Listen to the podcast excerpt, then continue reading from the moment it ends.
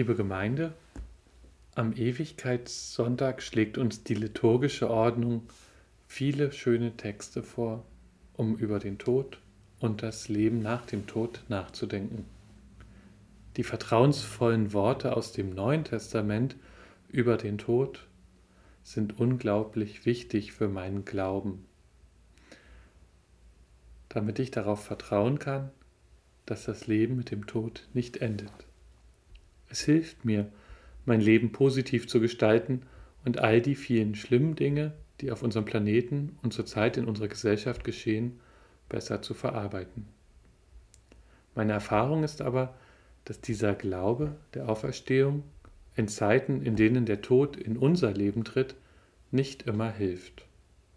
Auch fromme Menschen wollen nicht sterben.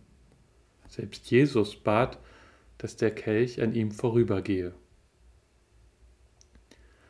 Das Alte Testament kann da für mich manchmal kraftvoller und stärker sein, weil es die Auferstehung, wenn überhaupt, nur andeutet, weil die Menschen, so wie wir, nie einen Auferstandenen zu Gesicht bekommen haben und weil die Beziehung zu Gott mal stärker und mal nicht so stark ist. Die Worte des Jesaja aus dem 65. Kapitel haben als hoffnungsvollstes Ziel im Leben nicht die Auferstehung, sondern das Alt- und lebenssatt Sterben. Niemand wird unter 100 Jahren sterben. Das ist Jesaja ganz wichtig. Schon alleine, weil es keine Kinder mehr gibt, die kurz vor oder nach der Geburt von uns gehen. Es wird in unserer Gesellschaft viel zu oft verschwiegen, obwohl es doch sehr oft passiert. Eigentlich ist der Wunsch doch ganz einfach. Kinder werden geboren und dann werden sie alt und sterben eben nicht viel zu früh.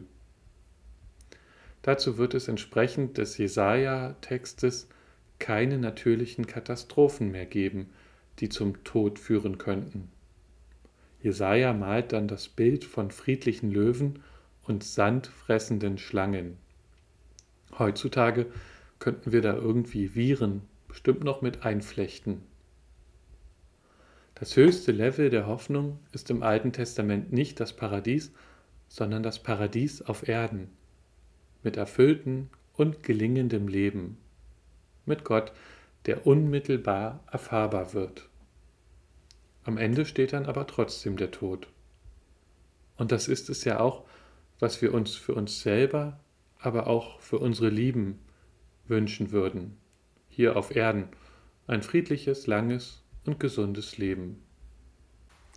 Gestern habe ich in der digitalen Kirche eine Radiosendung zum Thema Gedenktage im jüdisch-christlichen Vergleich empfohlen. Der Rabbiner betont die Wichtigkeit des Gedenkens und auch wenn er es auf Ereignisse in der Geschichte des jüdischen Volkes bezieht, steckt in seiner Weisheit auch ganz viel, was sich für individuelle Ereignisse ableiten kann insbesondere dann, wenn Menschen versterben. Erinnern ist im Jüdischen etwas Aktives und das gilt auch für das Gedenken an Verstorbene. Wir kommen zum Beispiel am Ewigkeitssonntag aktiv in die Kirche, um Angehörigen zu gedenken. Wir besuchen die Grabstellen, die Bäume, die Wiesen und wir pflegen Gräber. Gleichzeitig haben wir die Möglichkeit, am Geburts- oder Sterbetag eine Kerze zu entzünden, um aktiv zu gedenken, damit die Erinnerung und die Gefühle für die verstorbene Person in unserem Leben weiter existieren. Wem das gelingt, mit der verstorbenen Person weiterzuleben, der wird irgendwann erfahren, dass beides geht.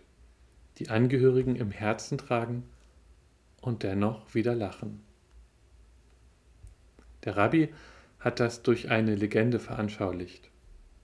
Napoleon soll bei einem Russland, bei seinem Russlandfeldzug an einer Synagoge vorbeigekommen sein. Er hat einem ansässigen Menschen gefragt, warum die Juden weinen.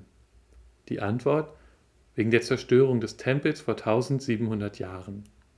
Napoleon soll dann angeblich gesagt haben, Wer es schafft, seine Erinnerung wach zu halten, der hat eine Zukunft.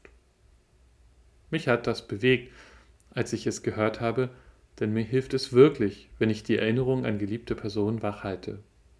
Es hilft mir nicht nur für meine Zukunft, denn dadurch, dass ich die Verstorbenen in mir wachhalte, kann ich auch spüren, dass das Leben der Verstorbenen weitergeht, dass sie auch eine Zukunft haben, nur eben anders. Dadurch habe ich das Vertrauen, dass die verstorbenen Menschen, die ich vermisse, nicht einfach nur weg sind. Ich glaube daran, dass auch Gott sich immer wieder an uns erinnert, weil wir zu ihm gehören. Ich glaube daran, dass es nicht nur darum geht, dass wir uns an Verstorbene erinnern, sondern auch, dass Gott sich an Verstorbene erinnert und an uns, wenn wir dann versterben, weil wir zu Gott gehören. Das spreche ich jedem Menschen schon direkt nach der Taufe zu. Und ehrlich gesagt, wenn ich darüber nachdenke, könnte ich mir auch vorstellen, dass es genau die gleichen Worte sind, mit denen uns Gott in seiner Ewigkeit empfängt. Fürchte dich nicht, denn ich habe dich befreit. Ich habe dich bei deinem Namen gerufen, du bist mein. Amen.